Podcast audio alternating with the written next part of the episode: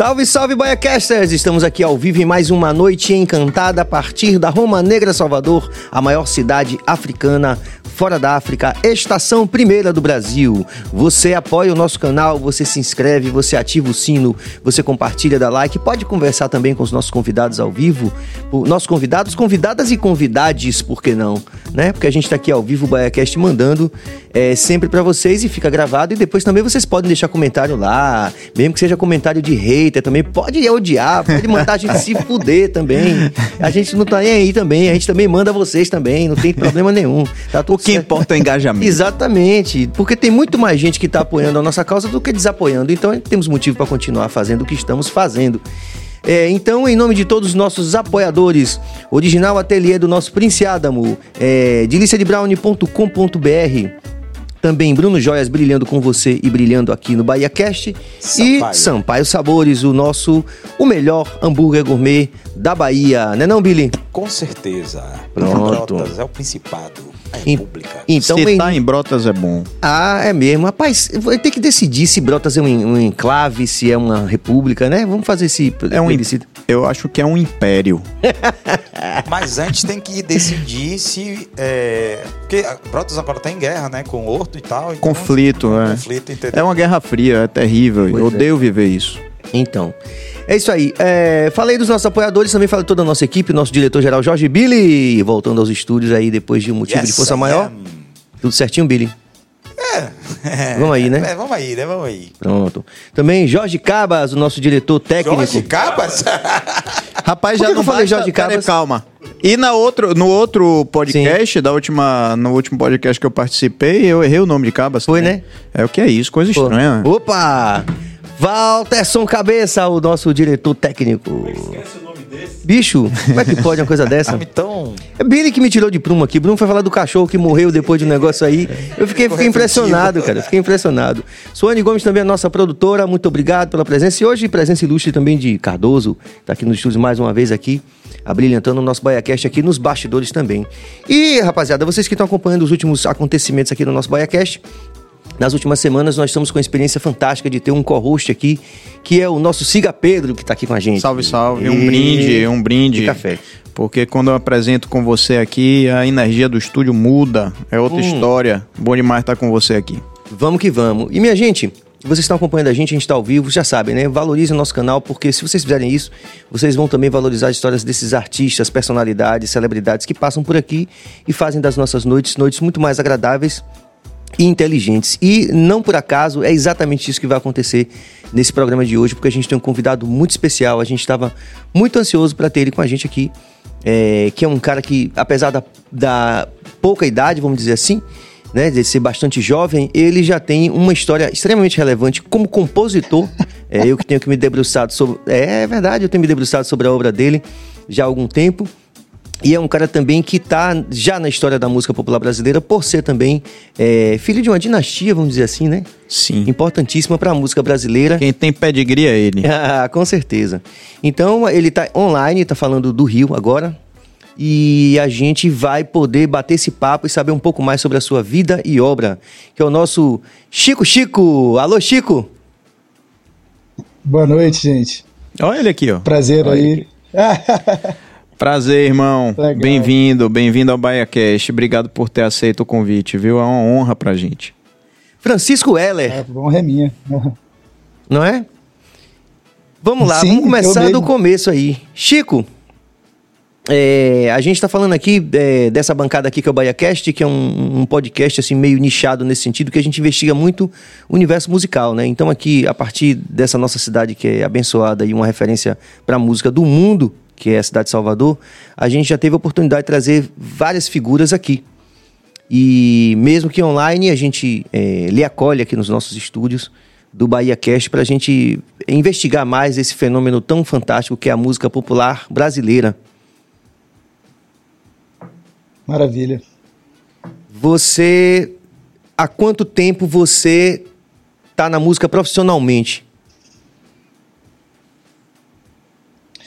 Pois é, então, é, eu, eu tenho banda assim, né, desde os 15 anos.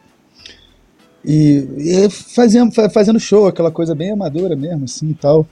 Mas começou a ficar mais sério em 16, em 15, 16, quando eu é, tra trabalhando com a Julia Vargas, que tinha um projeto em trio, que era eu, ela e o Rodrigo Garcia, que a gente fez uma temporada aqui no, no Beco das Garrafas, aqui em Copacabana, no Rio, e foi legal pra caramba, assim. Foi inclusive a época que eu deixei a faculdade, que, enfim, tive que fazer uma escolha e tal, mas pode-se dizer que foi por aí, assim, mais profissionalmente, né? E Chico, você fazia a faculdade de quê? Eu cursei geografia durante um tempo aqui na UF, em Niterói. Massa, muito legal. É. Perdemos um geógrafo, mas ganhamos é... um grande artista, né? É, nunca é uma perda, né? É sempre uma transformação. Não, mas, Chico, não, mas... diga. É, você, a exemplo de outros artistas que também são referência é, de uma geração anterior, né? Até para mim também que não sou tão velho assim, como o a gente tem o, o Ivan Linsky também, engenheiro químico. Tem uma galera também que conseguiu Rapaz. conduzir as duas coisas ao mesmo tempo, né? Uma carreira assim acadêmica fora da música e, e, e seguir com a música e tal. Você, como é que tá esse projeto? Tá adormecido? Você ainda pensa em ser geógrafo? Como é que tá isso? Cara, não, não, não. Eu, eu, eu, eu nunca, nunca tive cabeça assim para isso. De... Eu não conseguiria ser organizado bastante para conseguir levar as duas coisas ao mesmo tempo. Mas eu não vou dizer que eu me arrependo, porque eu não me arrependo, assim, eu, eu gostei da escolha que eu fiz, mas assim, adoraria ter me formado também e tal. Mas é um, não, não tenho esse projeto de, de voltar à faculdade, pelo menos não agora, né? Quem sabe um te... dia. É, não tem pressa não, cara. Você é tão novo, tá tudo é. certo. Na hora que você quiser, na hora que você quiser, você volta, você faz, muda, tanto faz. Você sabe que eu, eu fiz, eu fiz vestibular, o primeiro vestibular que eu fiz foi para medicina. E aí eu tomei um ferro, claro, né? Sou um cara clássico de humanas. E aí tomei aquele ferro bonito. E aos 30 e poucos anos eu falei assim: quer saber de uma? Eu vou fazer medicina mas não passei de novo. mas eu tentei, não é isso que importa. É, o que eu quero dizer é que nunca é tarde para nada, né? Qual foi a última vez que você esteve aqui, Chico, aqui na Bahia? Acho que foi ano passado, cara, que a gente foi tocar aí. É... Putz, agora eu esqueci o nome da casa, mas é um lugar maneiraço, cara. É, pode ser Trapiche? Pode. Sim, é. Trapiche Barnabé, é, isso, provavelmente. No, no, isso, exatamente. Trapiche Barnabé. E foi legal pra caramba. A gente foi aí com o projeto Show Pomares. Até o, o, o Márcio Vitor participou, assim, foi, pô, foi emocionante, assim, foi legal pra caramba. Foi uma onda. E, o, e o que é que, e o que é que você acha, assim, como é que você vê a Bahia? O que é que você acha da Bahia? Você, você gosta de estar por aqui? Como é que você vê essa energia da, da nossa terra, da nossa gente?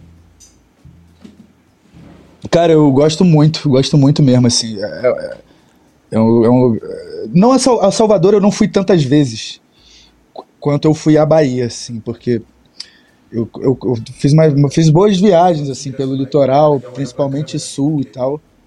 E, e bem legal. Eu, eu, eu, fiz uma viagem de bicicleta, na verdade, né? Que eu saí do Espírito Santo, eu e um amigo, fomos até Sergipe, fomos até Aracaju, aí passamos pelo litoral inteiro aí da Bahia. De e, bike? De bike, é. Que e também já fui a Chapado algumas vezes, assim, eu, eu, acho, acho um lugar fantástico. E Salvador, inclusive, eu tenho grandes amigos, que, que é, tem a Bianca aí, que era do Rio, foi morar em Salvador, o Maicon, tem uma galera, o Fabrício, maneiro, esses amigos daí, assim, galera e, boa. E da onde veio essa ideia aí da bike? Foi ideia de amigo? Vocês tinham o objetivo de chegar aonde? Porque eu tenho um amigo que fez isso, ele saiu daqui de Salvador, e a ideia dele era ir até a Amazônia de bike. Porra, que, aí é, é foda, maneiro. É, só que aí chegou. Acho que foi no Pará, daí o cara teve um problema gastrointestinal sério lá, porque também tava na, no esquema assim de dormir onde dava, comia o é que isso. tinha, sabe? Um esquema assim bem. É, bem complicado de estrutura. E aí não deu muito certo por causa disso, ele teve que pegar, deixou a bike lá, pegou um avião, voltou para cá. Então ele não completou, né, o que ele queria. Mas vocês conseguiram completar? Conseguimos, conseguimos sim. Essa, na verdade, eu fiz algumas viagens. Né? Eu com esse amigo que é o Arthur, a gente fez Rio Campos, primeira vez, que é uma coisa bem mais curtinha. Aí depois fizemos essa da Bahia e depois a gente também fez Rio São Paulo, aqui com outros amigos, que inclusive estão aqui. Mas essa onda da bike, cara, é, é, legal pra caramba porque tu chega, né, cara? Tu chega. O nosso plano era ir até Aracaju, completamos assim, meio a duras penas, assim, no final a gente já tava meio cansado, assim, com saudade e tal, mas deu tudo certo, assim. É, é legal porque a galera te recebe muito bem, sacou? Você, é. O povo vê alguém chegando de bicicleta, já oferece uma água, oferece um café, um almoço, você é sempre bem recebido, assim, a galera quer ouvir as histórias e tal. É, cara, é uma experiência, assim, bem... Bem maneira. A galera se compadece, né? Ver assim você chegando. Sim, totalmente. Chegando. Chega lá, pô, maltrapilho, maltratado, pô, dá uma água pelo menos. Já, Não sabem se quem é que tá mais magrelo, né? Se é a bike ou se é você. Chega lá todo mais. Mas deve ser uma experiência incrível. Eu não tenho, eu não tenho nem perna para isso, viu, Serginho? Você, Chico, você escreveu muitas composições, por exemplo, nessa, nessas viagens de, de bike? Cara, escrevi algumas, escrevi algumas, sim. Nada que eu tenha gravado, porque elas já fazem tempo e tal. Mas eu, eu fiz músicas que eu já toquei ao vivo, Sapatinho, que inclusive a, a Agatha, uma amiga minha aqui também, que gravou no disco dela. Fiz, fiz algumas coisas. Mas, não, na, desses últimos trabalhos, assim, nada dessa viagem. Assim, que essa viagem é de 2012, né? Sim. Faz 10 anos, é, faz 10 anos já. Agora, eu queria que você, nessas peregrinações musicais, assim, você regravou Árvore de Edson Gomes. Me conta aí como foi essa história. Eu digo isso porque eu sendo da bancada do reggae, né, e Edson tendo essa relação tão próxima com a gente, e sendo a referência que é para todos no país, ele foi regravado e essa canção também foi regravada por algumas pessoas, se não me engano, a Elba regravou antes de você. Mas me Acho conta como é que foi essa, essa experiência, o porquê dessa escolha e como é que você se relaciona com a música de Edson Gomes. Então, eu, tem até a ver com essa viagem, na verdade, porque eu conheci, eu conheci ele na viagem, assim, já, já conheci assim bem por alto, mas aí fazendo essa viagem pelo litoral eu vi assim que o que o poder realmente do cara, assim, sabe? O, ah, o quão o negócio é, é presente, assim, a força do, da, da, canção dele aí na Bahia, o tamanho que ele tem, assim, que é uma coisa que acho que o Rio de Janeiro ainda não entendeu, sabe? Mas, enfim, aí virei fã e tal, comecei a escutar. Mas aí, anos depois, né, desse disco aí do Onde, que eu, a gente foi gravar com o Fran, ele, ele deu essa ideia de gravar a árvore e na hora eu, é claro, pirei, assim, porque já tinha essa afeição e tal. Mas essa ideia foi do Fran, inclusive o arranjo também, essa coisa de, de jogar pro Ijexá. Isso. Também foi ideia dele. É, e, cara, essa música é maravilhosa, né? Essa música é linda, assim. O Edson é foda, é uma coisa inacreditável. Inclusive, eu fui num show dele aí, na Concha Acústica, no carnaval antes da pandemia. Legal pra caramba. E assim, é, foi foda, porque na plateia você via desde família, assim, da, de uma galera até mais crente, assim, até os hip mesmo, a galera que vendia pulseirinha, sabe? Era tipo gente velha, gente nova, assim. Eu fiquei de cara, assim, com quanto que ele une, assim, todas essas galeras, assim. Eu achei, achei, achei é, bem emocionante, assim, foi um show foda. Sem dúvida, o Edson é uma referência fundamental. É, Chico, agora é interessante que você fez, você escolheu um arranjo, assim, falando mais esse universo da gente, do músico mesmo, do artista, viu, Pedro? que é, é Confissões de Músicos. É, e você Isso sempre me interessa. você escolheu um Ijexá, né? E é interessante também que naquela. No, no 2 a 0 Vargem Alta, você também, apesar dele ter um enfoque é, que eu quero comentar depois, que eu queria saber tudo que você pensa sobre isso, é, você também na música Amor Pra Dar tem uma coisa que é meio um carimbó. Eu queria saber como é essa relação, assim, é, com a música brasileira mais de raiz nesse sentido. Porque, por um lado, no, no Vargem isso fica muito evidente, né, para mim que, que sou artista esteta também. É, tem todo um universo blues, assim, e talvez até cool jazz, assim, no, tanto no tratamento da, das harmonias, essa coisa toda, uma coisa mais elaborada, mais complexa. Mas, ao mesmo tempo, nessa, pelo menos nessas duas canções que eu, que eu pude me deter, assim, e, e, investigar isso, você também tem uma coisa muito. um olhar bastante cuidadoso com a, com a. com essa expressão artística mais genuinamente brasileira. Queria que você comentasse isso. Cara, então, só um comentário também. É que, na verdade, o arranjo é do Fran, né? Ele que ele tocava música em Ijexá. Hum. E a gente achou lindo e tal. Inclusive casou, né? Casou bem legal, assim. Ficou uma, ficou uma versão diferente. Porque ela era um reggaezão, assim, pra flertar. Uhum. Né? Um bagulho pesado, legal, legal pra caralho. A gente deu uma acalmada, assim, nela. Mas essa é a ideia do Fran.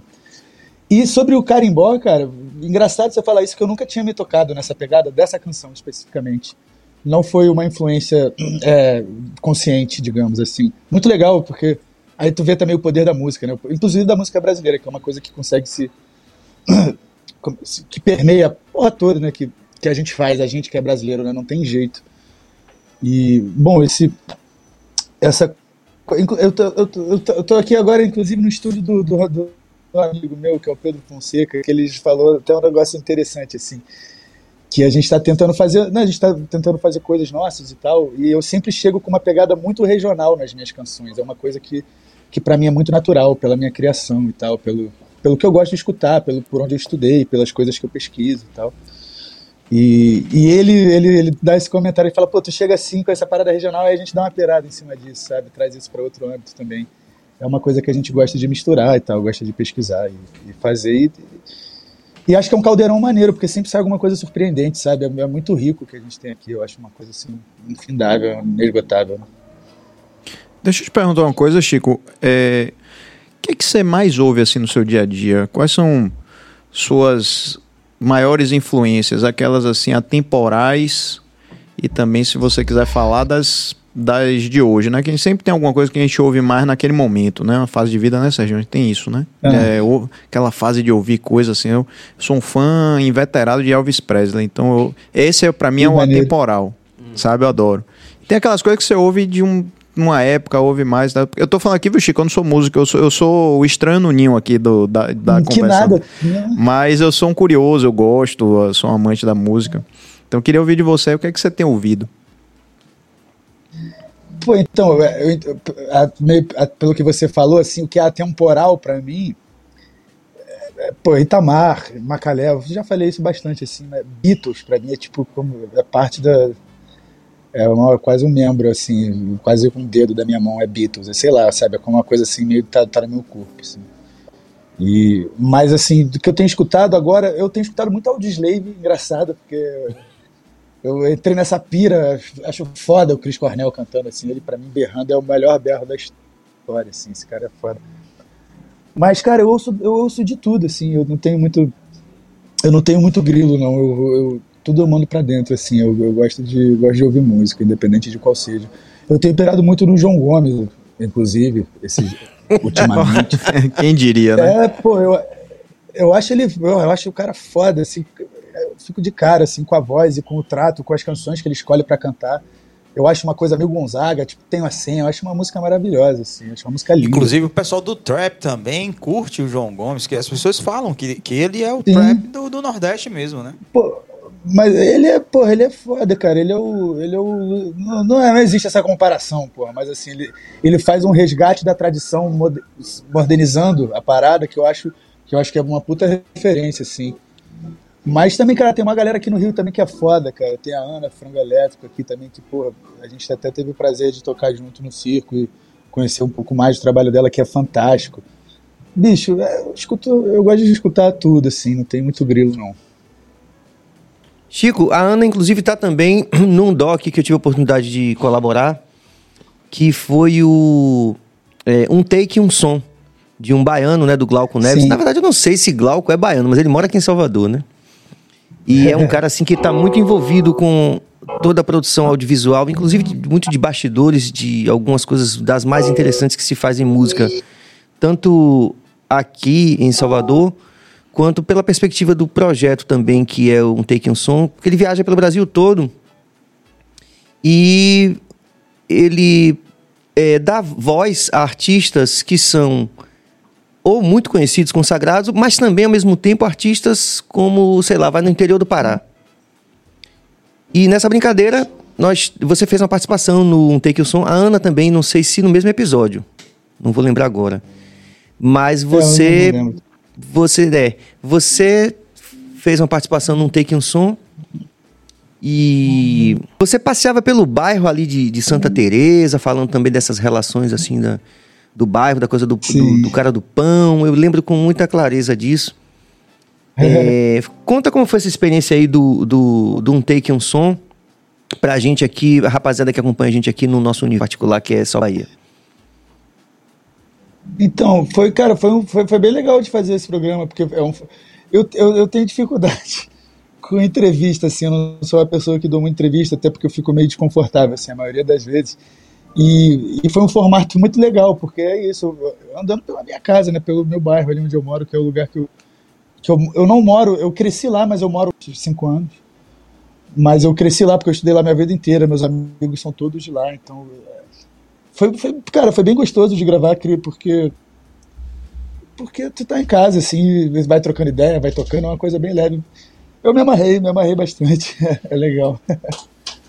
É, me permita aqui, viu, Pedro? Só para só esticar um pouquinho. Eu quero amarrar. Fique à vontade. Tô me amarrando. Eu quero ouvir as impressões de Chico sobre um outro lado que também está no 2 a 0 Começar perguntando pela escolha do título desse álbum aí. Mas já emendando a segunda pergunta, é a seguinte: nesse álbum, há aquele outro lado do Universal que você já ensaiou falar aí, é, que você, você acabou de dizer que os meninos falam que você tem essa coisa do regional, mas eu percebo também uma coisa muito, muito forte do blues aí, né? Inclusive no, no um Take um Som, você, você toca uma Sim, canção também. que é Pego Leve, que tem uma coisa assim meio de blues, com aqueles acordes Pode sétima crer. e nona, assim. É verdade, olha aí, uma canção, caraca, eu tinha até esquecido dela. Bom, bom resgate. Legal. Não, mas é isso mesmo. Eu, eu, é, é, eu escutei muito, né? Escuto muito. Eu, eu, não, eu não sei explicar, cara. Essa pergunta é difícil de responder porque eu não saberia dizer muito sobre do que, que me influenciaria mais.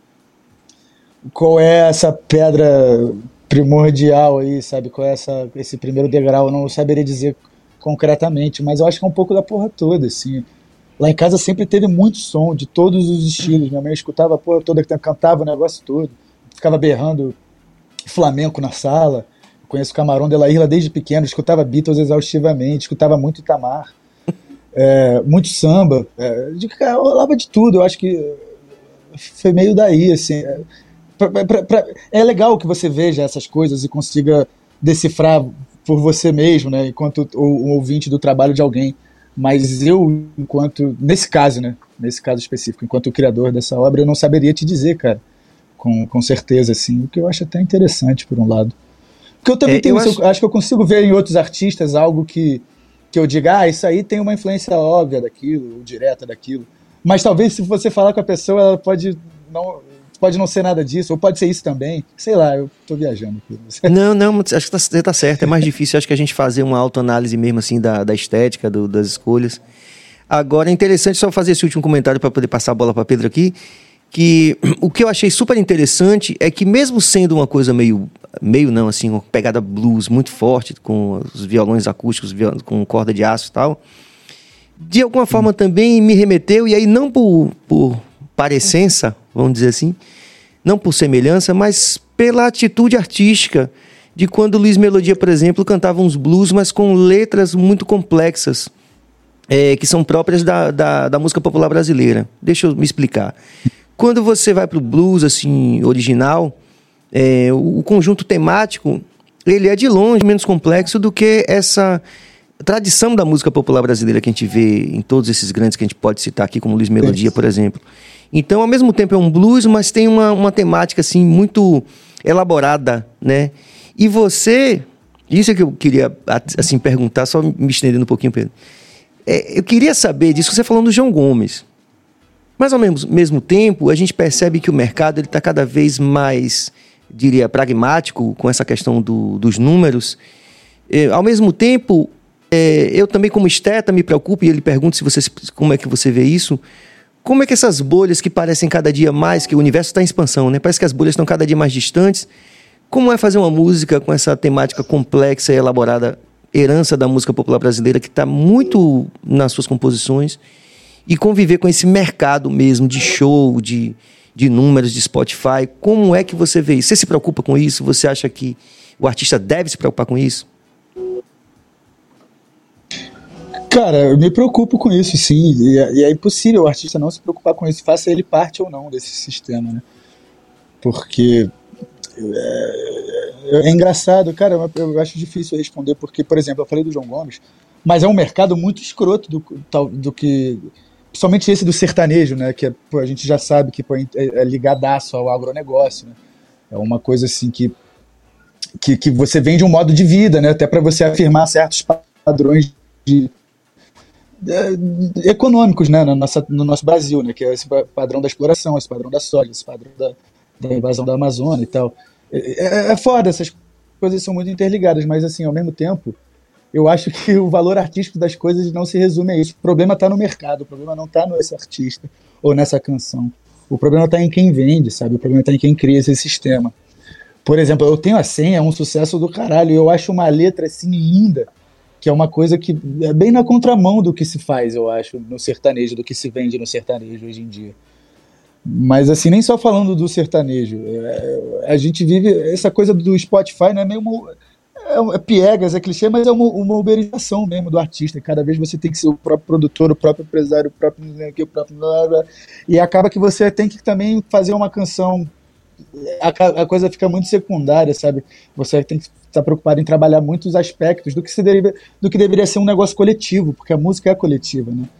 É, essa, toda essa criação, todo, tudo, tudo que envolve o, o fazer música, o ser um artista, sei lá que porra é essa artista também, não é? Mas tudo que envolve esse ofício de, de criar e de tocar, e, seja no teatro, tudo que envolve isso, cara, é, é, coletivo, é necessário outras pessoas, na maneira como eu enxergo. Então, é, é meio doido, porque a gente faz parte de um sistema que a gente também quer destruir, né? Mas também se vale dele em alguns momentos. E é uma conta muito doida, como é que você se vale dele, mas também sem fazer com que ele te, te explore. Eu não sei, bicho, eu não sei. Eu, eu, é um embate, assim, que eu acho que é diário para todos os artistas. É um negócio curioso. Artista, porque... caralho, sei lá. Ah. é um negócio interessante, porque assim, eu, viu, Chico, eu sou, eu sou publicitário também. Então, é, na minha área, tem dois profissionais que precisam existir para que a coisa para que a coisa da criatividade, da, de agência de publicidade, é, que trabalha com marcas, para que isso aconteça.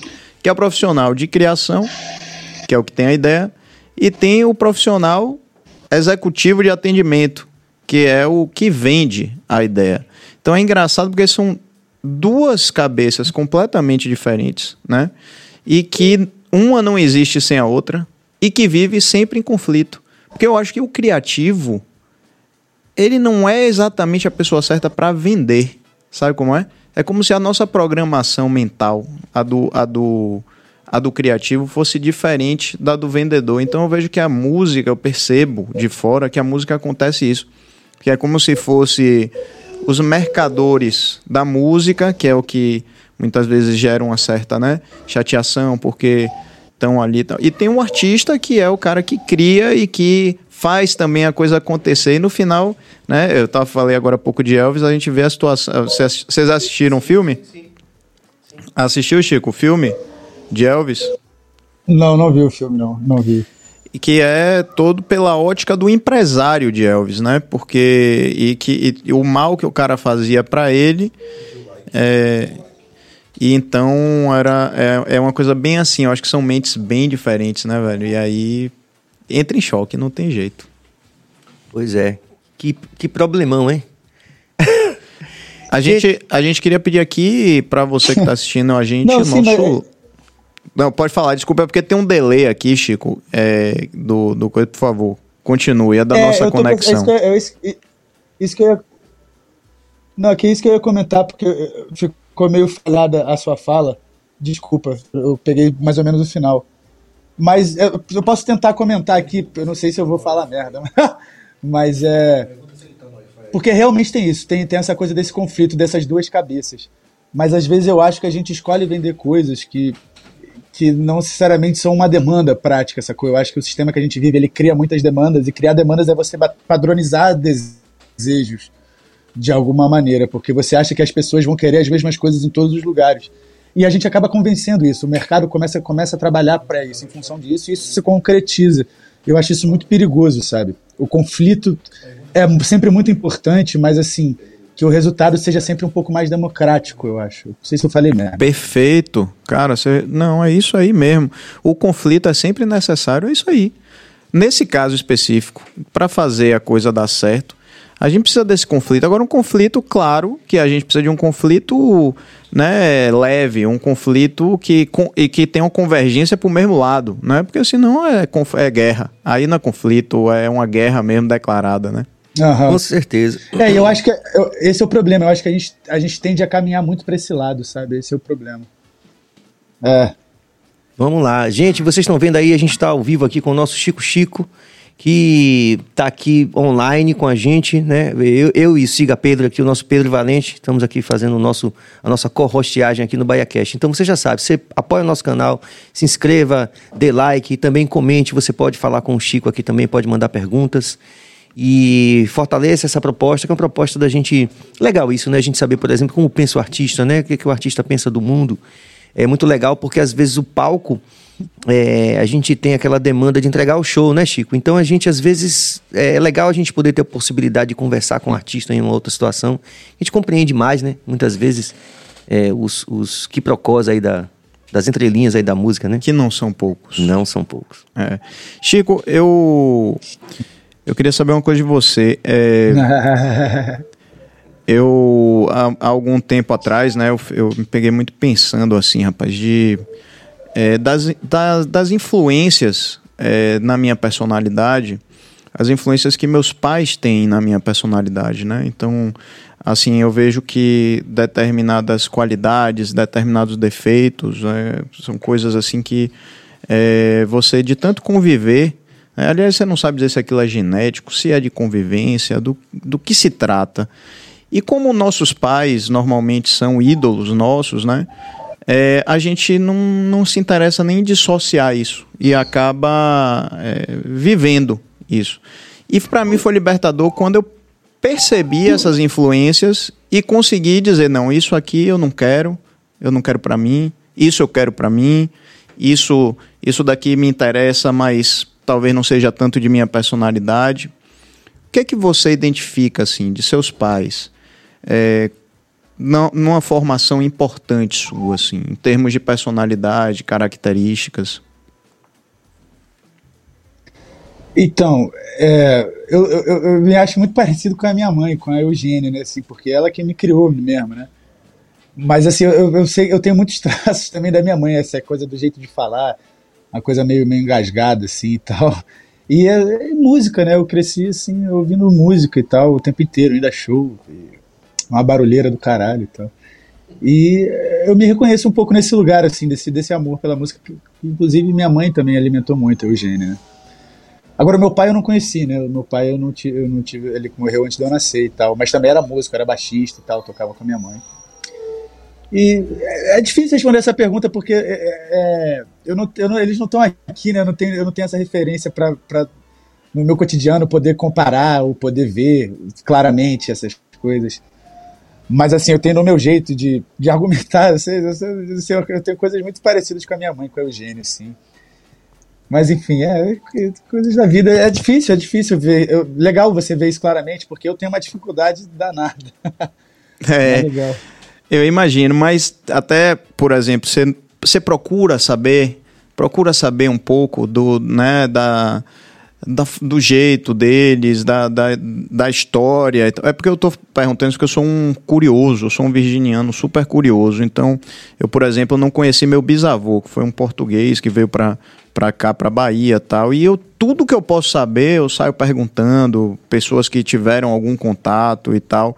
Isso me interessa porque, de alguma maneira, é como se aquilo formasse quem eu sou, né? Então, assim, você se interessa por isso, o que também é uma, é uma vantagem, às vezes, você não, não, não ter esse acesso, porque você pode ser simplesmente quem você é, né? Sim, não, mas isso é o que todo mundo procura, né? Cara, sempre gostei de saber, é porque minha mãe, né, como é uma figura pública, é, é, foi, é sempre, sempre tive muito acesso às coisas, né? E as pessoas sempre têm muitas histórias para contar, então nesse aspecto Sim, tipo, muitos amigos queridos com quem eu ainda convivo e tal. Inclusive o Cezinha, baiano, Cezinha também tocou com a gente, que foi baterista da minha mãe durante um tempo e tal. É, e foi muito amigo do meu pai também. Ele também é uma pessoa que, tem, que eu tenho essa conexão não só com a minha mãe, mas também com o meu pai. Que é, que é, que é uma história que eu conheço menos, sacou? Que eu, é, tô tendo mais acesso agora, assim, é maravilhoso. Mas é engraçado esse negócio porque é, sei, a minha família é a família da minha mãe, né? A família é a família da Eugênia, assim, a família da Cássia e tal. Mas eu tenho, tive muito mais contato com a família da Eugênia. E, e acho que nessa parte da criação, tá, é, essas pessoas estiveram mais presentes não por nada, mas estiveram, sacou? Não, é, não foi uma ausência da outra parte da família, não foi nada disso. É só coisas da vida mesmo, assim, que, que acabaram rolando. Eu tive. É engraçado você falar em vantagem, mas é, eu tive essa sorte de ter outra mãe, sacou? Podia ser tudo bem pior. mas é tudo certo. É, fazer uma pergunta aqui. É, Chico, Billy. você não tá me vendo, mas eu tô aqui nos bastidores do BaiaCast. É, eu já ouvi né, falar de algumas pessoas que descendem de outros artistas, como Maria Rita, que ela procura se afastar bastante né, para que as pessoas não digam que isso seria um, um. ah, tá aproveitando. Tem essa preocupação com você? Ou, ou você flui tranquilamente e tal? Você não está preocupado se eles vão falar que parece, que deixa de parecer, que está se aproveitando, que não e tal. Tem essa preocupação não. ou você simplesmente é uma cabeça legal e diz, não, amigo, faça o que você é, eu estou fazendo aqui o que eu gosto e tal.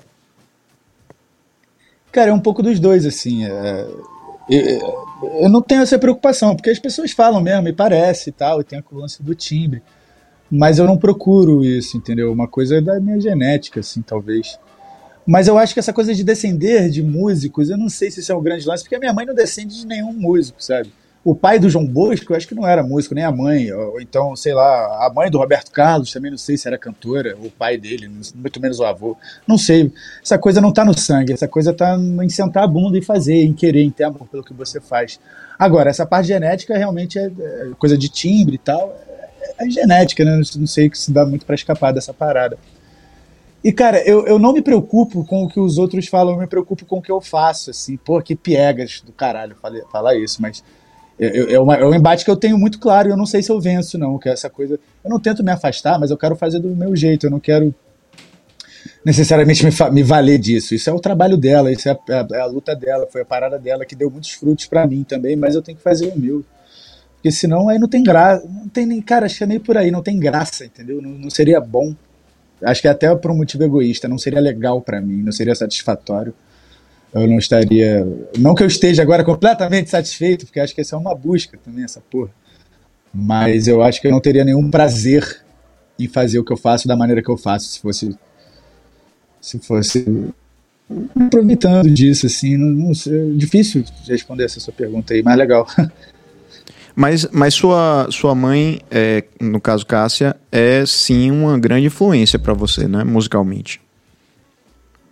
Mo claro, com certeza, muito. Como é para o Brasil todo, né? Para todo mundo. Sim. Chico. Ah, foda, né? Mulher é foda.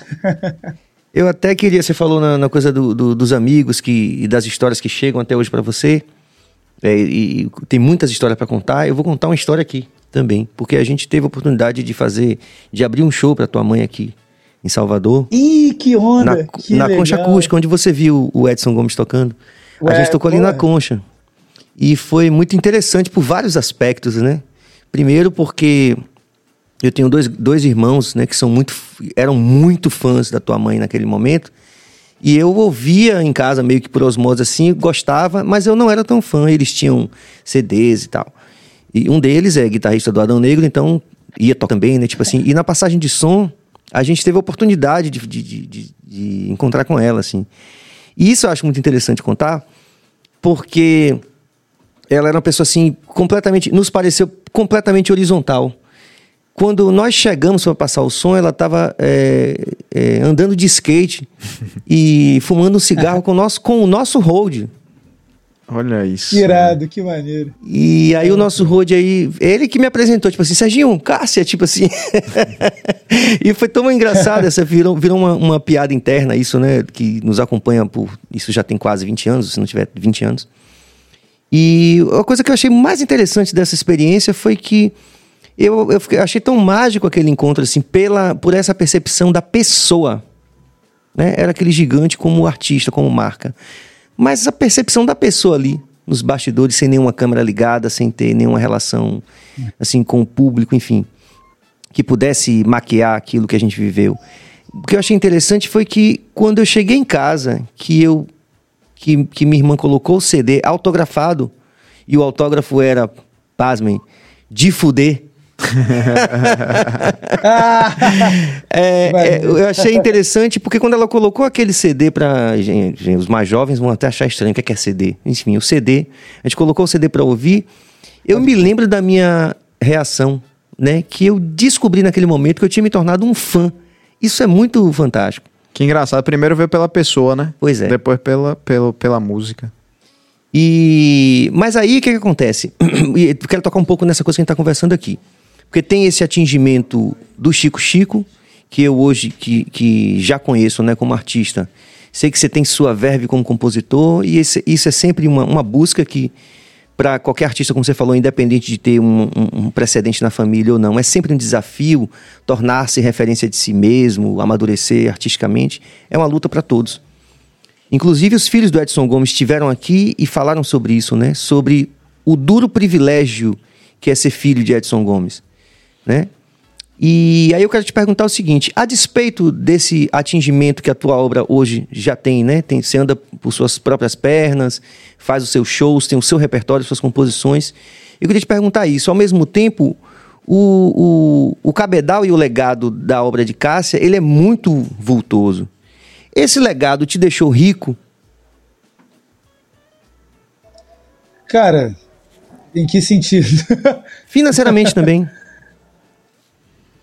ah, tá. Não, então, isso, pô, isso deu um suporte fantástico, né? Minha mãe trabalha até hoje tal, ela é funcionária pública, mas isso foi. Isso ajudou muito a gente, né? Isso ajudou pra caralho, assim. Até hoje dá retorno. Mas, cara,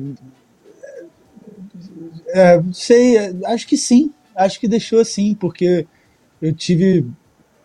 Foi muito fácil pra mim estar na música, sabe? Porque sempre teve um violão do lado sempre teve muitos discos, sempre teve pessoas cantando, pessoas ensaiando, pesso- sempre fui muito a estúdios, sempre tive muito próximo, apesar, eu não me considero um músico, porque eu não toco, eu não domino nenhum instrumento, eu não leio, mal, mal leio cifras?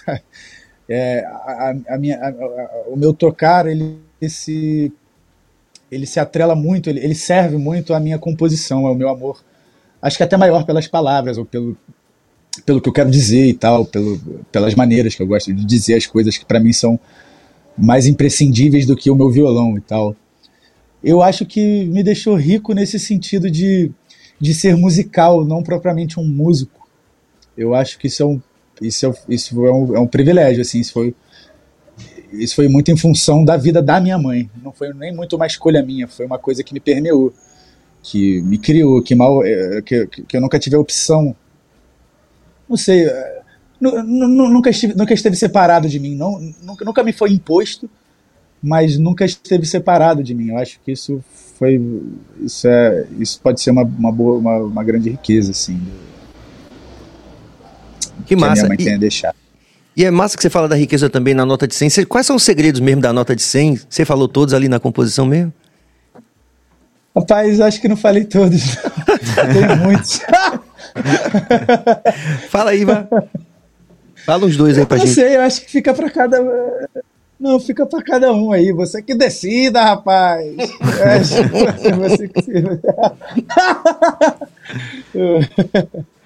Rapaz, é, é- eu tô. A sensação que eu tô é a mesma sua que você teve com, com Cássia. Primeiro conhecendo o cara aqui, o cara é gente boa demais. É uma energia fantástica que tá passando de lá pra cá. Muito bacana. Como é que tá a sua vida afetiva hoje, Chico? Rapaz, que, caramba, aí você me, me bandeou. Tá- Eu, tá- olha que eu perguntei pra você no início. Tem algum ponto sensível? Não. Pode ir que no meio a gente se encontra. Tô perguntando.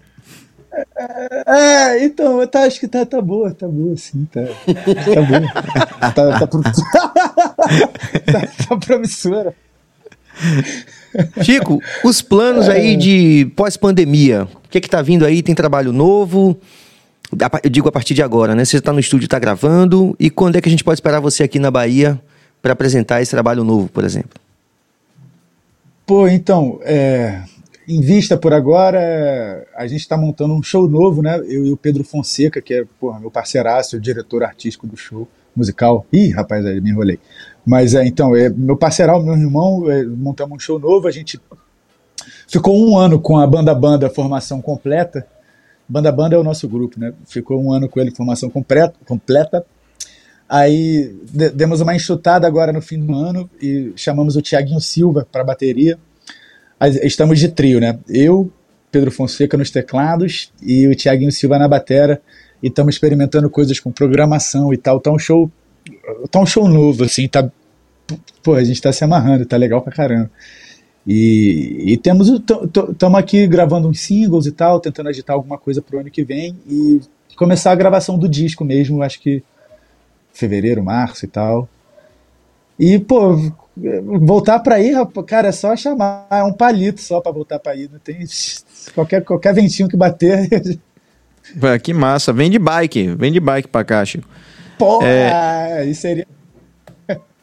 Agora você podia, né, é, Serginho, podia, quando ele estiver aqui, velho, vocês fazerem uma roda de violão para ver sair alguma música, eu ficar lá só assistindo. E olha lá, hein? Porra. Estamos terminando o estúdio aqui que fica ao lado aqui, justamente para quando os artistas vierem presencialmente, todo mundo vai fazer então. uma jam aqui. Pô, boa. Pô, Bom é... demais.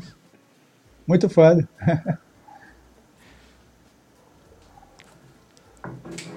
Vem cá, é, estamos organizando. Tem uma pergunta aqui. Pronto, interação. Peraí, deixa eu tirar os óculos aqui, cara. Kalinka, eu li certo? É, isso aí. Kalinka. Essa aí. Peraí, tem pegadinha aí, cara? Não tem não, eu li três não vezes tem... também, ah, não tem tá. não. Desculpe, viu, Chico, é porque já rolou, aí eu fico com medo. Calica Pinto. Chico Chico, você já pensou em fazer um trabalho com o Ney Mato Grosso? Cara, não, nunca pensei não. Amo, amo pra caralho, amo, mas nunca, nunca pensei não. Inclusive, quem é muito parceira dele é uma grande amiga minha que trabalhamos junto, que é a Duda Brack. Que eles estão bem parceiros, se não me engano, ela lançou o disco pelo selo dele aqui no Rio. E Ney ou Ney, né, bicho? Caralho. Né? Foda. E com o Nando Reis, tem algum, tem algum projeto, algo assim desse tipo? Não, não, não temos não. Pô, amo o Nando também. E eh, eu vi agora, inclusive a gente esteve junto agora esses dias que gravaram o um negócio aí na Altas Horas aí da homenagem à minha mãe. Eu tive lá, ele pô, fez umas falas assim emocionantes assim. É, pô, é maneiro, maneiraço, mas assim, projeto não, não, não tenho nada em Deixa eu fazer uma pergunta aqui bem íntima. Que time você torce aí no Rio de Janeiro? Não, no Rio não, no Rio, na Bahia, no mundo inteiro é pro Vasco, rapaz. Não tem ah! essa. Vira um SAF, vira um SAF. Bahia e, e, e Vasco, né? Oxi. Tá sofrendo muito agora, Chico? Menos, Cara, né? já, sofri, já sofri mais, já sofri mais. Porra, mas não, agora temos. Não trouxemos ninguém até agora, né? Tá reformando o CT, mas vamos lá, vamos lá. O horizonte está um pouquinho mais clareado. Ô Chico, você falou, eu imagino realmente como como é, você tem acesso né, a tantos artistas, porque é, por sua conta, por sua história também. É, mas tem algum artista, né? Imagina o carinho que a galera deve tratar esse cara. E agora eu queria saber se tem algum artista né, que você assim admira muito e que talvez você ainda não tenha um acesso muito grande que você gostaria de fazer alguma coisa junto, é, alguma parceria. Tem alguém? Cara, então, é, tem, isso, é, isso é, é legal essa pergunta, porque essa questão do acesso e tal. Eu tenho muitas pessoas que eu adoraria fazer, mas eu me sinto ainda numa fase em que eu preciso me afirmar. Acho que isso vai ser até para sempre. É sempre a gente, sempre importante a gente estar se afirmando durante, perante ao tempo em que estaremos vivendo e tal. Mas assim, eu tenho também uma outra sorte assim que eu, eu, eu meus melhores amigos são todos compositores ou, ou músicos ou, ou trabalham com audiovisual assim ou, ou, estamos todos assim no mesmo balaio, sabe? São pessoas fodas assim. Então eu ainda tenho muito essa preocupação de fazer coisa com essas pessoas, que é o João Mantuano, que a gente estudou junto no colégio a vida inteira. O Pedro Fonseca, estudamos juntos a vida inteira. É, o, jo, é, o Antônio de novo. É, é, a Ana Frango, elétrico, também a vida inteira estudamos no mesmo colégio. É, o Rod, do 3030, estudou também no mesmo colégio, nos formamos juntos. É, é, a gente, eu, eu, cresci assim, cercado dessas pessoas maravilhosas. E eu tenho muitos ídolos que eu admiro muito, mas eu, eu ainda quero fazer mais coisas com essas pessoas ou então que seja uma coisa muito especial, porque né, já que você vai trabalhar com um ídolo, assim, que seja uma coisa muito especial, que não seja só para satisfazer a sua, o meu, a, a, minha, o meu sonho nesse sentido de estar perante uma, um cara desses, ou uma mulher dessas, uma pessoa dessas. Eu não sei se fez sentido o que eu falei, mas é, é por aí, assim. acho que a minha procura ainda está aqui muito, muito no meu lado, porque eu tenho a sorte de ter pessoas fodas assim ao meu redor, então já até que seria uma burrice não aproveitar isso. Assim. É curioso é. ver. É, não, com certeza. Né? Você tem, tem que aproveitar muito isso aí, é muita bagagem, né? Muita, muito acesso a muitas bagagens, a muitos mundos. Mas é curioso ver você, assim, um cara, pô, que tem né, o respeito de tanta gente é, e com mérito próprio também, ter essa, essa coisa assim, não, acho que talvez ainda não seja o momento, é, um, é uma insegurança, né, que, que, assim, você se acha um cara, assim, é, dono de si, ou você é um cara que de vez em quando aparecem umas inseguranças, assim, nesse sentido? Pô, todo dia, toda hora, eu sou, eu sou muito ansioso, inseguro, me acho um merda, mas às vezes acho que é legal, bicho, é eu não sou uma pessoa muito estável, não, emocionalmente. Mas, assim, é uma. eu acho que é por isso que eu componho até, sei lá, mas. É, não sei responder. No dono de si, cara, é, é piegas pra caralho. Eu sempre volto nesse clichê, mas assim. É a, é a parada da busca, assim, sacou? É uma coisa que. Talvez o equilíbrio seja na balança nunca tá flat, sacou? Porque ela vai sempre pender para um lado e você tem que jogar com esses dois lados, assim. E eu acho que é meio por aí, assim. Né? Eu não sei, não, não, não sei, não sei responder essa pergunta mesmo, não sei. É, Chico, da tua geração, cara, assim, você falou de alguns dos seus parceiros assim, falou da Ana, que eu também já conheço, é, falou do Fonseca. Mas da tua geração, assim, que você vê hoje no Brasil, eu queria que você dissesse assim, que você realmente fala assim, pô, isso aqui é de fuder que que te dá esperança na música é, popular brasileira, assim, independente de estilo, de e que seja da tua geração, que tá aparecendo agora, ou que, ou que na tua opinião deveria aparecer mais? Sei lá, Marina Senna, é, enfim. Aí você tá sendo tendencioso. Então, não, não deixa ele responder. É. Fica à vontade. Ah, não, adoro, adoro a Marina, inclusive, ela, o batera dela, que produz o som dela, que acho que inclusive eles são casados, é o Yuri, que é um amigaço, assim, ele é muito amigo do meu primo e tal, temos até essa, essa, essa coisa em comum aí. Mas, cara, eu não, não, pô, não tem como não puxar a sardinha aqui pro meu lado, né? Não tem como não falar do João Mantuano, da Júlia Vargas, da Juliana Linhares, porra, da Duda Braque, da, da, Ana. Essa galera é foda, tem uma galera foda surgindo. Pô, o Caio Prado, bicho, o Jonathan Fer. É, cara, é, é, muita gente, assim, é muita gente. É muito, graças a Deus, assim, graças a eles, nem a Deus, graças a essas pessoas, né? É, assim, tem, tem uma galera muito. Sempre teve gente boa, né? Mas eu acho que e sempre vai ter, não tem essa conversa. A música nunca esteve a perigo aqui no Brasil. O que esteve a perigo aqui é o mercado, é essa porra, que, sabe? É isso que. Bom que gente, Não, sendo bem sincero, desculpa, é, mas é, é, é, mais ou menos o que eu acredito. A gente fora sempre tem, sacou? E eu, eu, eu, eu falo dessas pessoas assim com muito orgulho, porque eu, eu pude conhecer elas, conheço, posso dizer que sou amigo e posso falar, cara, esse cara é foda e ele é meu amigo, assim. E, enfim, tem muita gente, tem muita gente. Tem, é isso. Pergunta. Pronto. Pergunta. E queria convidar a galera, galera, vamos participar. A oportunidade de a gente conhecer esse cara aqui que eu tô conhecendo agora falando, né? Assim, batendo um papo massa, um cara bacana pra caramba. Manda pergunta aí. Cadê, Cabas? E, aí, ó, Giulia Tonoli. Em janeiro, vem para São Paulo? Vamos, vamos sim. Eu não sei a data certa, mas vamos sim janeiro e fevereiro, com show novo. Mas aí é só acompanhar lá, negócio de Instagram, lá, essas paradas. Vai estar tá tudo lá certinho, eu acho, eu espero. Vai estar tá sim. Kalinka Pinto, de novo, seu medo aí, viu, Sérgio? Chico Chico, qual seria sua dica para novos compositores? Ih, rapaz.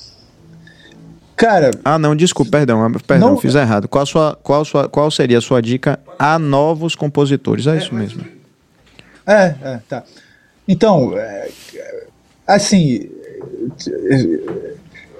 Cara, é difícil, porque eu acho que não, não, não, não se prenda à inspiração, não, cara. Sente e faz, sacou? Erra. Faz merda, faz coisa ruim, que vai melhorando. Tem que sentar e fazer. Tem, não dá para acreditar muito nessa coisa. A música é muito subjetiva, mas é porque ela é muito objetiva também, porque ela toca diretamente as pessoas. Isso é muito objetivo, apesar dela trabalhar num âmbito completamente etéreo, sacou? Se você não sentar e fazer, você não vai ter essa objetividade. Se, você ficar só nessa operação de, ai, quero achar a. Vai, bicho, vai, senta e faz, assim. E estuda, né? Lê, escreve, procure coisas que te interessam para você ter tema, para você ter. Ah, sei lá, bicho. Cada um tem um jeito, né? Eu acho que tem que ter um pouco. Eu acho que passa mais pela, pela insistência do que e você dom, tem inspiração. E, e você tem uma rotina assim bem definida para para compor? Como é seu processo? Tem um processo específico? Conta aí pra gente. Cara, um processo específico não. É... E também tem fases, né? Tem vezes que você tá meio brigado com a canção. Eu, pelo menos, tem coisas assim que.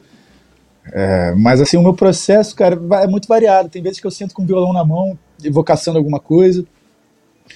Tem vezes que eu sento e escrevo, eu gosto muito de escrever textos e tal. Eu... Nada com um horário muito regrado, o que, é, o que pode ser ruim, não, não é uma coisa que eu indico, mas é, eu acabo roubando muitas coisas minhas de textos, troco muito poemas com amigos para tentar fazer canção, para ver o que, que sai. Inclusive o Sal Pessoa, que é um puta parceiro, ele é, ele é, ele é, de, ele é da Bahia, ele é de Vitória da Conquista, mora aqui no Rio. Mas eu acho que são muitos os processos. Eu acho que você, quanto mais eh, tentar, assim, né, mais fácil vai ser, mais gama de possibilidades você vai. E você lembra qual foi sua primeira? Opa. Não, não. Diga lá, diga lá. Diga você lá. lembra qual foi sua primeira composição que você falou, pô, e mostrou pra galera assim e tal? Você consegue dar uma palhinha, por exemplo? Palhinha não, mas lembro, lembro sim, mas palhinha não. Você até comenta, Chico, você até comentou alguma coisa lá no, num Take um Som sobre isso, né? Sobre as suas primeiras composições e tal. E tem muito a ver com isso que você está falando do exercício, né? De melhorar, melhorar, melhorar, melhorar. É, e arriscar, né? É, é, é não sei, eu tenho uma, uma coisa engraçada, assim. Você falou, por exemplo, do 2 a 0 Vargem Alta. É uma escrita que eu, eu consegui extrair talvez o máximo que eu poderia dela naquele momento, naquele disco. Já a poética do, do, do, do Chico Chico João Mantuano é outra, é outros caminhos que eu estou buscando na minha letra. E já no Pomares é outra coisa. Não que uma seja evolução da outra, nesse sentido de uma linha do tempo, de uma coisa que, que seja linear, que vá sempre melhorando. É, é simplesmente uma questão de, de maneiras que você. que às vezes fazem mais sentido para você em algum momento da sua vida, que você explora mesmo o máximo que você consegue. Não sei se era muito essa pergunta, mas. É, não, eu acho isso legal, assim, porque a gente mantém aqui, como eu te falei no começo, sendo a gente tendo essa perspectiva de artista aqui no BaiaCast, né? É, a, gente, a gente tem muito essa vontade de comunicar, como documento mesmo, assim, é, extrair um pouco dos artistas como é esse processo de criação, né? Porque a gente sabe que tem muita gente, quer dizer, eu sou mais velho que você, então era muito mais difícil antes. Então hoje que a gente tem essa ferramenta do audiovisual, a gente pode comunicar e ajudar muita gente nesse processo, como você falou, né? Os novos compositores e tal. Então a gente. É legal, fica, fique bem à vontade de você falar, mesmo que pareça randômico. Teve até alguém que falou assim que você estava filosofando, quem foi? Teve foi. interação. Foi Chico ah! filosofando. Foi, foi. Vê a interação em cabos, por favor. Odara Colonese, Chico filosofando. E que venha mais filosofia. Né? Ah, Odara. Odara é, pô, amigaça lá de Paraty. Beijo, Odara. Massa. Vai, Billy. Não, eu só ia falar o nome. É, teve uma pergunta aqui lá no, no, no, Instagram que um colega nosso fez, né? Falou assim: será que ele está aberto a composições pelo, pelo, pelo Brasil e tal? Até citaram o Adão Negro, né? Para você fazer um, fazer um, um, um feat com o Adão Negro, um reggae, por exemplo. Você já pensou em fazer um reggae e tal, não sei o quê, com, com a galera mesmo? Cara, eu topo tudo, bicho. Eu não, sou, eu não tenho muito, eu não tenho muito grilo, não. Eu gosto da porra toda. Eu tô aí pra cantar, pra fazer som, pra compor, não tenho. Eu sou meio difícil, às vezes sou meio chato, mas assim, eu, eu gosto de tá, estar tá junto, assim, eu gosto de, eu gosto de pessoas. Eu gosto de gente. Tem mais Mas, assim, aqui, inclusive, eu...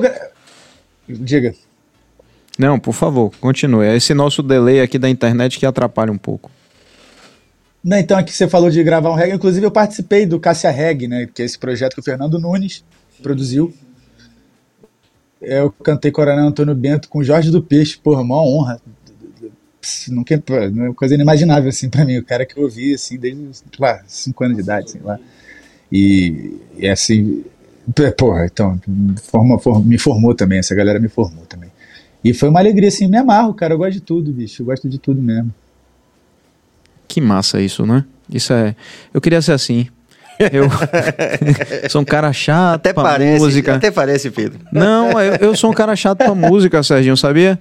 Eu queria, eu queria passear mais por todos os universos, só que tem coisa que eu não consigo ouvir, velho. Eu não consigo, eu não acho isso bonito de falar, não, sabe, gente? Mas eu, eu gostaria de ouvir mais coisas, assim, de ser mais eclético. Porque eu acho que tudo isso é bagagem, cara.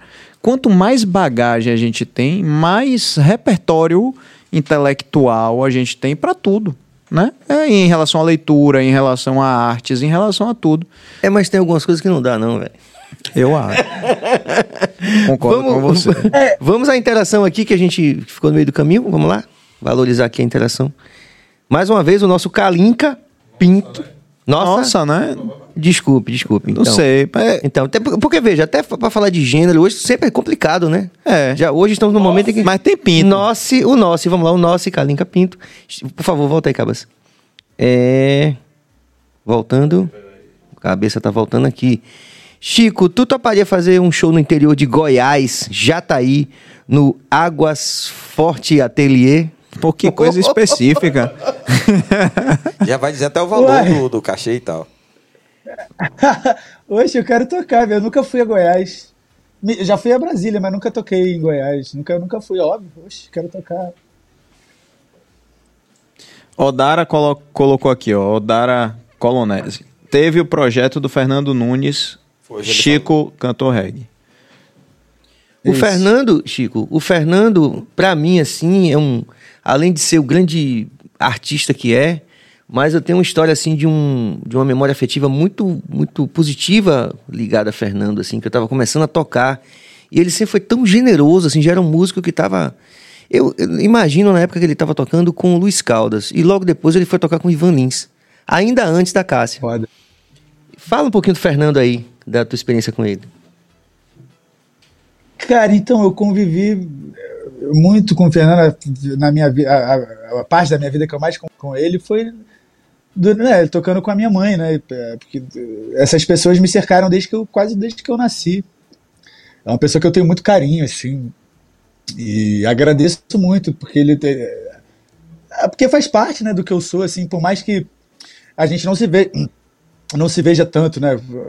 Né, coisas da vida e tal, mas assim, sempre que se encontra é um carinho imenso, assim, a risada pra caramba. É um cara que eu, que eu admiro pra caralho, assim, um músico incrível. Velho não sei nem explicar, cara, assim, é simplesmente uma pessoa assim fantástica, né? Que você sabe bem disso. o Fernando é fantástico mesmo. Além, além, da, além da música, o que que, o que que assim te, te interessa? Coisas que você consome assim, além de música, literatura, você gosta de política? O que que você que você que faz brilhar seu olho assim? Cara, eu não sei se eu consigo separar muito essas coisas, assim. Porque tudo para mim, eu, tudo, qualquer estudo, qualquer coisa que me agrade, qualquer coisa que me brilhe os olhos, eu vou tentar fazer uma canção. Não que seja assim tão direto, mas acho que tudo que eu aprendo, tudo que eu trago de bagagem, tudo que eu crio, né, para mim, tudo que eu, tudo que eu trago comigo, vai de, alguma maneira desembocar no, na música, assim. E eu não. Todo livro que eu leio, tudo que eu tudo, tudo que eu, toda a poesia que eu tudo, tudo, que, tudo que me permeia, eu, eu, eu, eu vou tentar fazer correr para música. Que é a minha maneira de fazer política, né? Que, que assim, não, não, não, não separo. Tem a política parlamentar, né? Você tem a política institucional, mas assim, eu acho que você ser um cidadão é você tornar o seu ofício é, palpável para a sociedade, você tornar o, o, fruto do seu trabalho algo que seja que seja prático nesse sentido, que esteja na vida das pessoas. Então, eu acho que música é muito isso também. Tudo, todas as nossas ações de carinho, até de ódio, ou até de neutralidade, são ações políticas, né? É, eu tenho uma pergunta para vocês dois, na verdade, para vocês todos aqui do estúdio, né? Porque eu sou o único que não sou músico profissional aqui nessa, nessa, né, nessa conversa toda, que é o seguinte, eu, eu vejo assim hoje, né, a música de forma geral, né, é, a sensação que eu tenho assim é que a gente tem muito mais artista, muito mais compositor, muito mais gente na cena, né? Só que com coisas muito mais perecíveis, né? Porque assim a gente tem. Isso, mas em relação a tudo no mundo. Porque publicidade era a mesma coisa, né? A gente lembra de propaganda do, dos anos 80 e você não lembra da última que você viu na TV. Qual foi a última que você viu na TV, Sérgio? Você vai dizer, não sei. Né? E isso é uma coisa que me incomoda um pouco, assim, porque é muita coisa, muita informação, muita, muita coisa acontecendo, mas pouca absorção, né? Como é que vocês veem isso assim? Você acha, vocês acham que um dia vai voltar essa coisa assim do das coisas memoráveis atemporais? Ou a gente está num caminho aí realmente de que é produzir muito, muito, muito, muito, muito e pouca, pouca absorção? Vai lá, vai lá ou vou eu? Vai, Chico, pode ir. Ih, cara. Não, então, é, é, que eu acho que nunca deixou de ser assim. Né? Isso, não é, isso, não é uma, isso não é uma coisa própria. De, agora se intensificou muito, mas isso não é uma coisa própria dos nossos dias, eu acho. Acho que talvez tenha realmente esteja num ponto assim de é, exagerado, mas é o pô isso é fora, né? Mas assim o mundo capitalista ele, ele promove isso como estilo de vida, né? Porque é, essa coisa sempre se produziu por se produzir, né? Nunca, a gente nunca produziu. E isso vai de, em todas as esferas. Desde, a, de, desde produzir a comida até produzir arte, até produzir canção, que é um produto né, que a gente quer vender, porque eu quero viver disso. É, mas eu acho que a gente que, que, que, o mundo que a gente vive se, se ação do produzir por produzir, não por produzir para para fazer com que isso seja democrático a todos. A gente produz comida para alimentar quatro terras, pô, sei lá quantas. E a gente e tem gente passando fome. Sacou? O, nosso sentido de produção, o nosso sentido do que seria esse produto final, o nosso entendimento disso, eu acho que é muito errôneo. Desde sempre, sabe? E isso e culmina na maneira que está hoje. Mas eu acho que isso não é uma coisa nossa própria de agora. Isso é uma criação muito antiga. Eu, eu tenho essa impressão.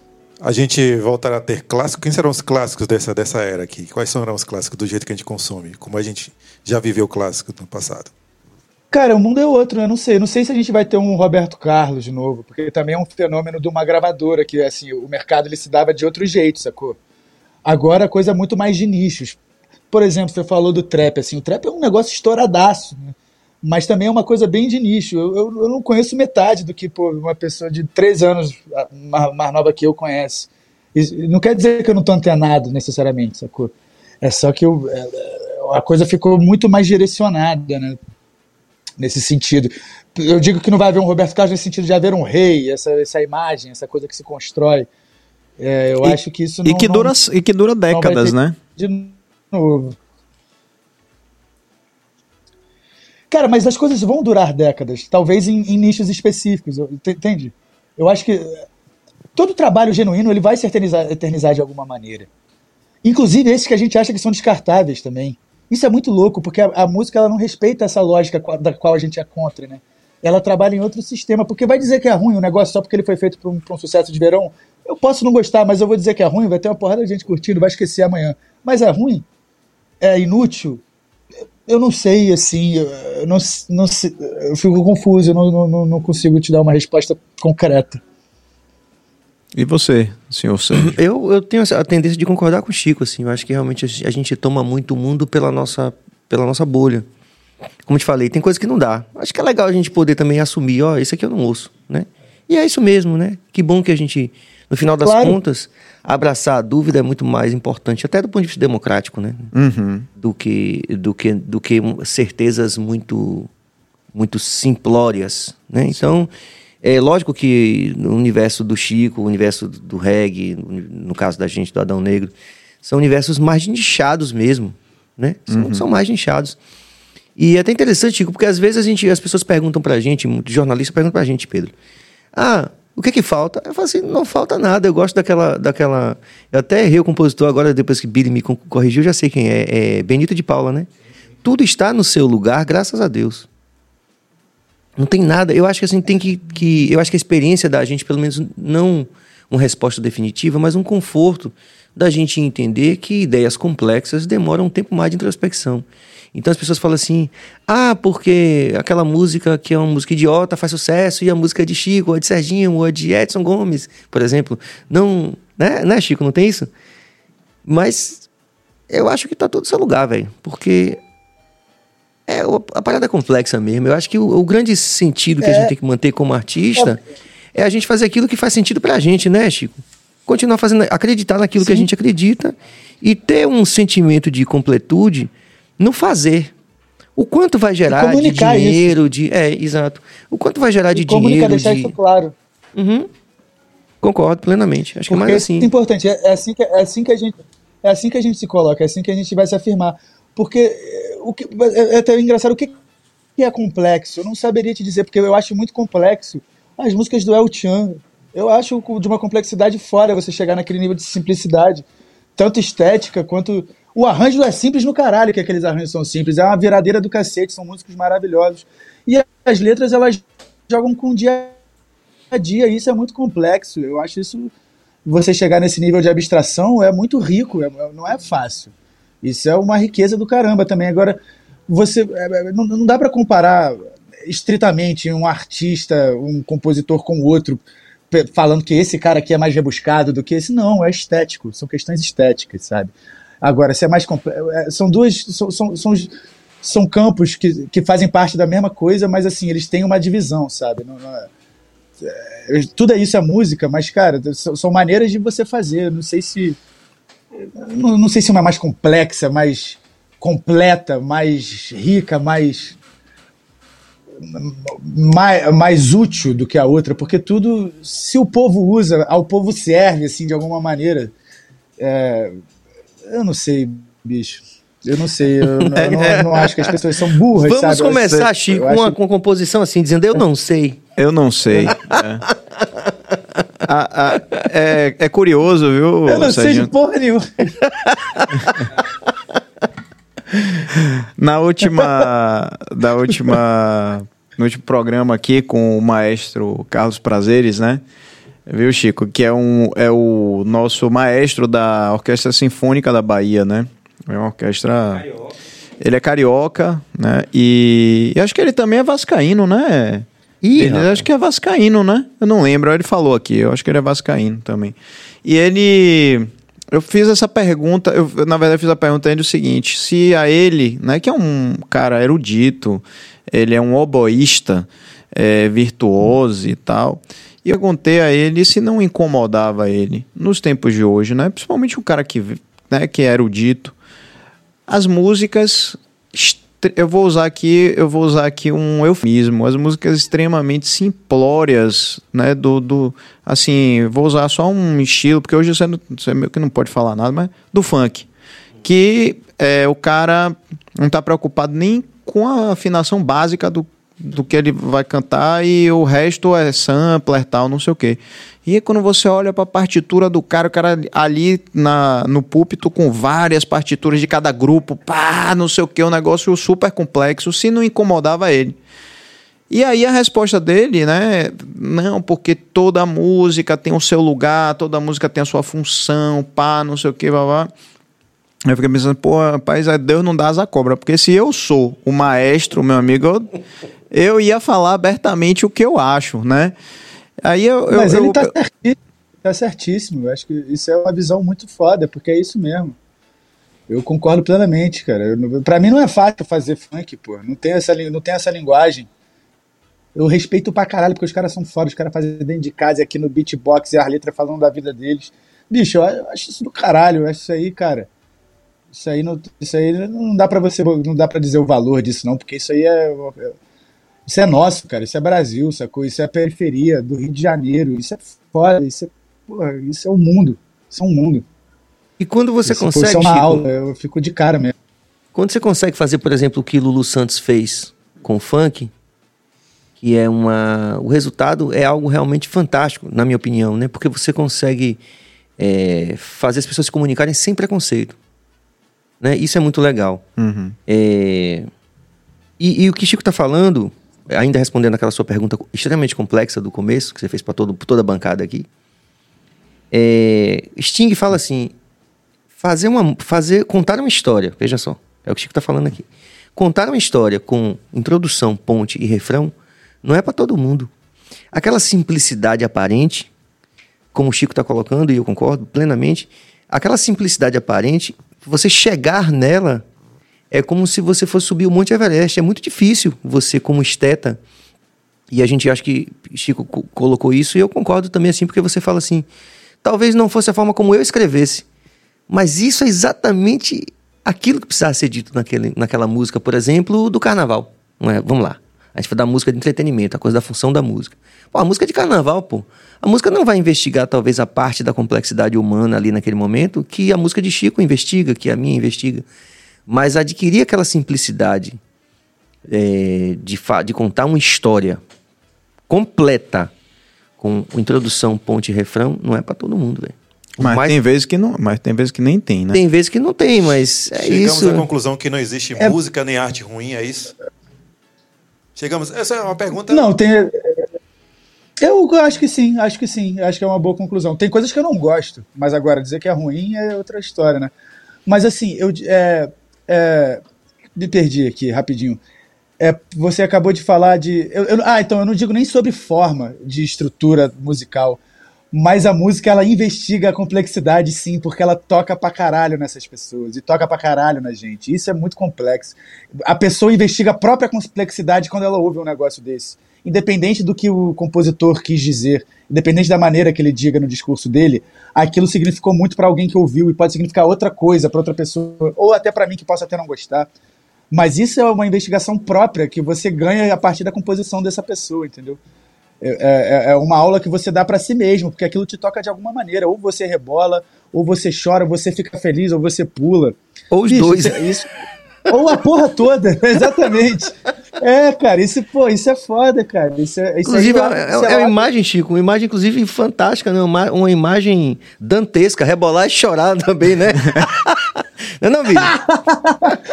tá, tá ruim, mas tá bom, né, pô? Tipo isso, né?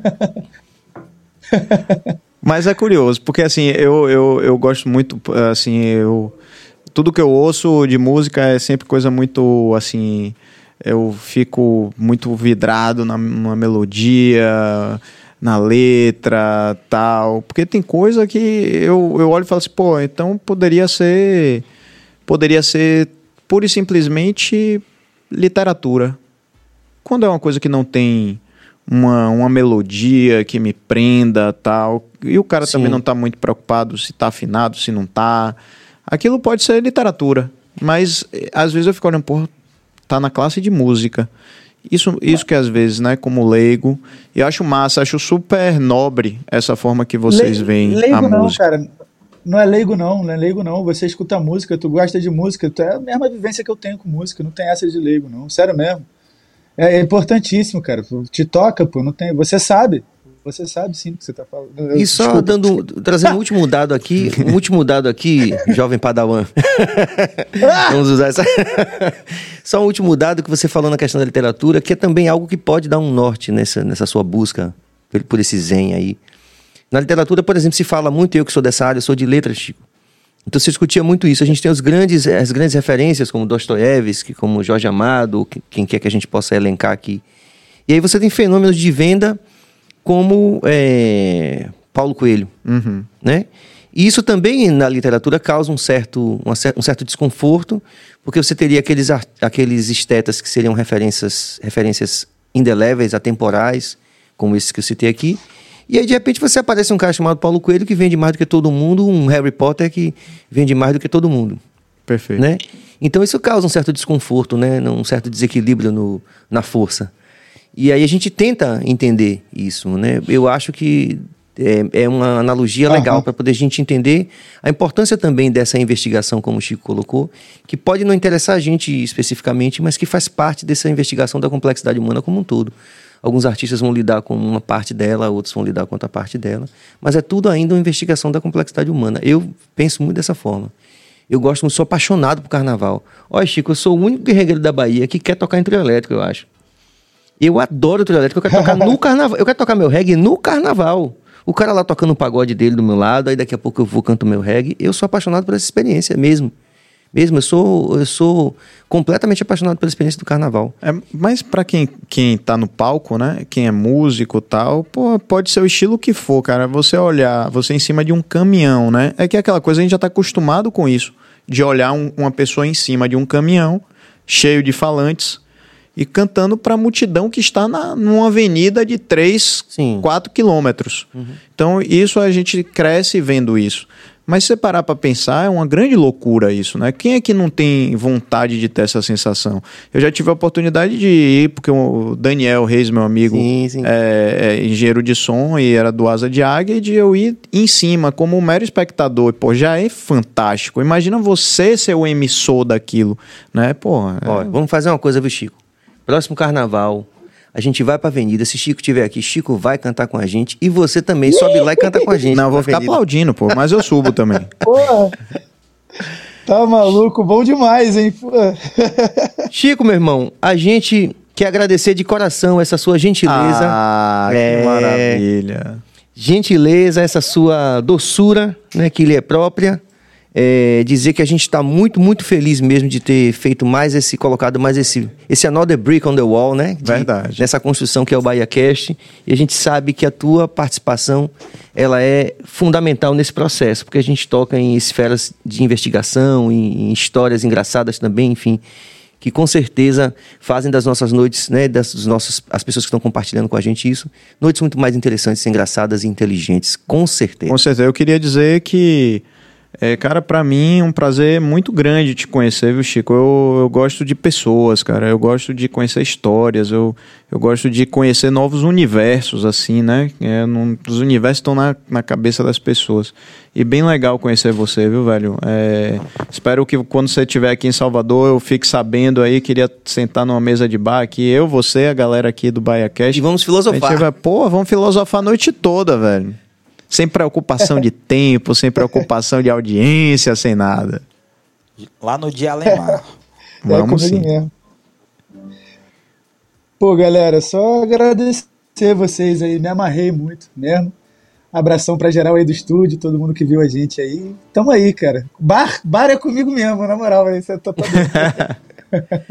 Muito bom, Chico. A gente agradece a você, toda a produção. E aqui no estúdio também, a toda a nossa equipe de produção. Acho que Jorge Billy, nosso diretor-geral, vai dar fazer as honras aqui para finalizar o programa. Vai lá, Billy. Exatamente. Semana que vem. Obrigado, nós- Pedro! Valeu! Nós Valeu. teremos os dois últimos episódios do BaiaCast em 2022, que começou muito bem, né? E teve é, esses nobres artistas, figuras maravilhosas que a gente aprendeu bastante.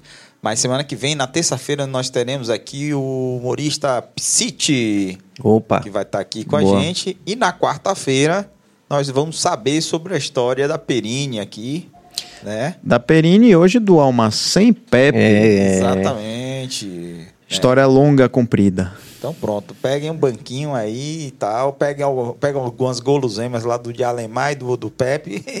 E de todos os nossos patrocinadores. e dos patrocinadores e tal, assista que vai ser bem interessante. É isso aí. Valeu, valeu, meu irmão. Super prazer, viu, te conhecer. Obrigado, Pedro. Obrigado, Chico. Toda a Valeu, rapaziada. galera. Valeu, Chico! Bom Abraço, demais. galera. Bom demais, valeu! Vamos que vamos, rapaziada. Paz e luz e a gente se vê terça-feira que vem às 19 horas. Paz e luz.